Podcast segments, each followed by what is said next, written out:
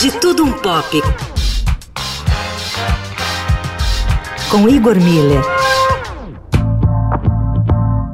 Olavo de Carvalho fez fama disparando falácias e mentiras para desestabilizar a hegemonia progressista do pensamento cultural brasileiro. Mas sua estratégia é tão pobre que é fácil verificar e desmentir suas mentiras retrógradas e maldosas, que são muitas. A gente por aqui vai dar conta de apenas três. Mas se você insinuar que a Terra não se move, que ela é o centro, as pessoas vão internar você imediatamente. A estratégia deliberada contra a ciência de Olavo faz parte da paranoia do pensamento conservador em achar que existe alguma incompatibilidade entre ser uma pessoa de fé e confiar no pensamento científico, uma ideia tão retrógrada que nem o Papa, o líder da religião dele, defende.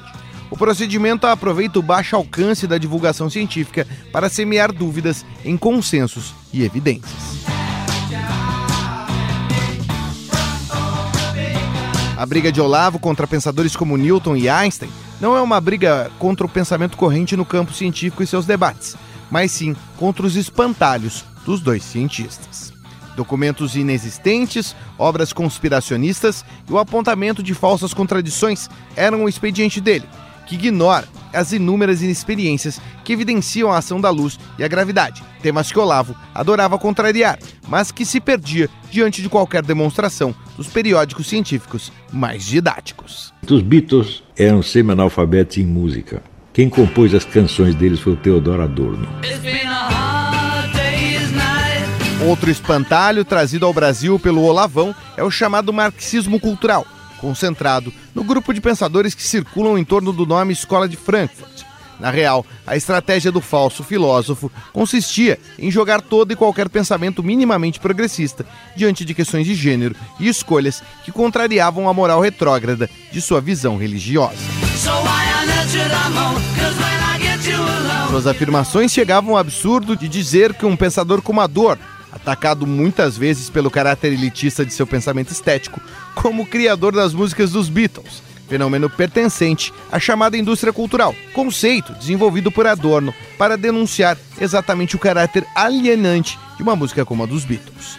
Olavo dizia que justamente por saber que era ruim que ele fazia esse mal para a sociedade. Uma afirmação sem evidência nenhuma. Fumando três ou quatro maços de cigarro por dia e ainda estou esperando o infarto e o enfisema que o Dr. Drauzio Varela me prometeu.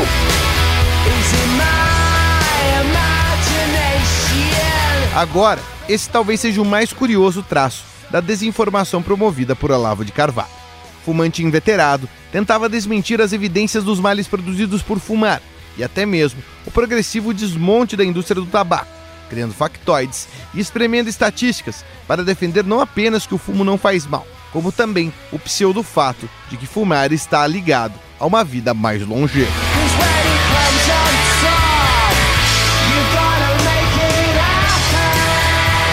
A ironia brutal desse tipo de comportamento se tornou cinismo, quando nos últimos anos Olavo começou a apresentar uma diversidade de problemas de saúde, como por exemplo enfisema pulmonar abandonando inclusive seu adorado estado da Virgínia nos Estados Unidos para, veja você, se tratar aqui no Brasil. As falsas contradições de um falso pensador se chocaram contra os fatos, sempre impiedosos, que mais uma vez desmentiram Olavo pela última vez numa madrugada de terça-feira.